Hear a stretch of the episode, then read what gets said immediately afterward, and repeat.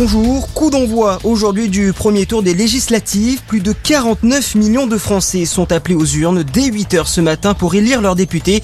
Pour voter, il faut être inscrit sur les listes électorales, mais la carte d'électeur n'est pas indispensable. Un simple justificatif d'identité suffit. Ils étaient une centaine de personnes hier à Marseille pour manifester contre la pollution atmosphérique. À l'appel d'Extinction Rébellion, ils se sont réunis sur le Vieux-Port pour alerter sur la mauvaise qualité de l'air dans la ville. Selon l'organisme Atmosud dans la métropole marseillaise, les émissions d'oxyde d'azote d'origine maritime, dont 20% sont dues aux bateaux de croisière, ont dépassé pour la première fois en 2018 les émissions routières. Volodymyr Zelensky lance un nouvel appel à une pression internationale pour obtenir de la Russie qu'elle mette fin au blocus des ports de la mer Noire.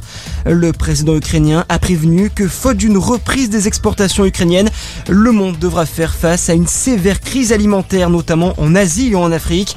La France, elle, se dit prête à aider pour lever le blocus du port ukrainien d'Odessa.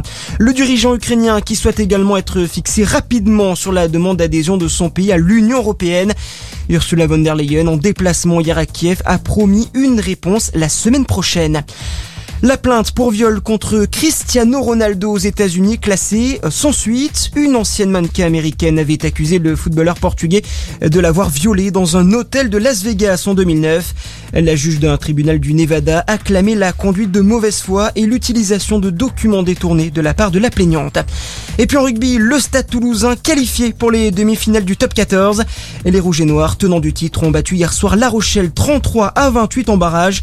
Toulouse affrontera Castres vendredi prochain à Nice pour une place en finale. Ce soir, dans l'autre barrage, Bordeaux-Bègle reçoit le Racing 92. Coup d'envoi du match à 21h à 05. Voilà pour l'essentiel de l'actu. Très bonne matinée à tous. À notre écoute.